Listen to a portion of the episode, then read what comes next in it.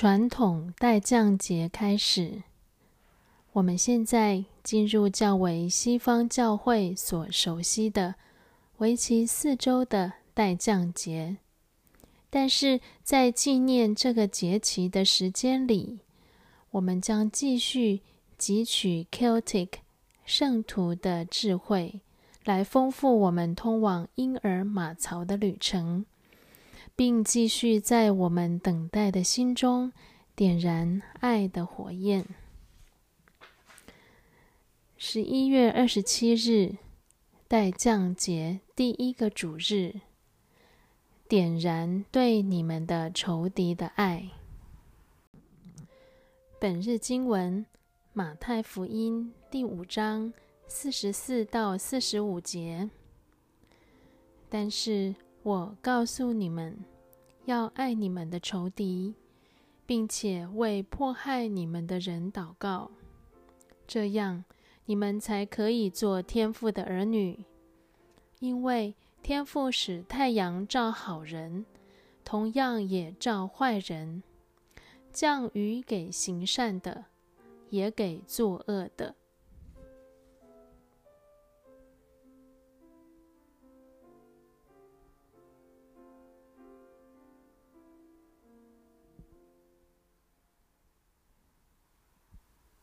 这个礼拜。我们将略为加深认识两位最著名的凯尔特人圣徒，Saint Patrick 和 Saint Columba。两者都有非常有趣的生命故事，并且可以教我们爱仇敌意味着什么。一般认为，Patrick 在四世纪末和五世纪初之间。出生在英国大不列颠岛的一个基督教家庭，在他十几岁的时候，他被来自爱尔兰的海盗俘虏，并卖给一位异教徒主人为奴。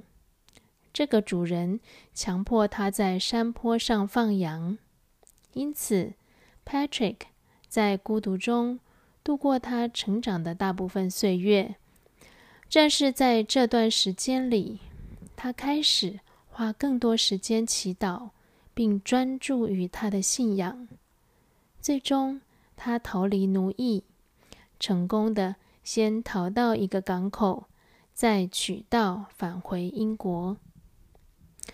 传说 Patrick 回到家乡后不久，就看到一个异象。在异象中，他收到爱尔兰人写的信。要求他回去他们那里。起初，Patrick 抗拒这个召唤，但最终他听从意向，回到爱尔兰。在他返回之后，他就开始向异教徒分享基督福音，并倡导停止在那个地区买卖奴隶。当我们在待降节的旅程上，这个故事对我们所说的是勇气，也就是在我们的生命中跟随上帝的呼召时不可或缺的勇气。Patrick 所回到的土地和民族，在他生命中曾经占据一个黑暗之处。他克服自己的恐惧和愤怒，去做到能够分享上帝的爱给需要知道的人。Patrick 当时能够进到一个怜悯和宽恕之处。他的故事要求我们去思索，上帝可能正在如何推动着我们。超越自己的伤害和失望，并呼召我们向那些我们可能视为仇敌的人献出怜悯和恩慈。虽然我们当中大多人并未经历被海盗贩运，但是每个人的过去里都有某部分痛苦是我们无法超越的。这个季节，让我们开始祈求上帝医治那个伤害，除去我们心中的愤怒和苦楚，并且平息我们对我们仍然承受其罪行的那些人进行报复的渴望。让我们一起来祷告，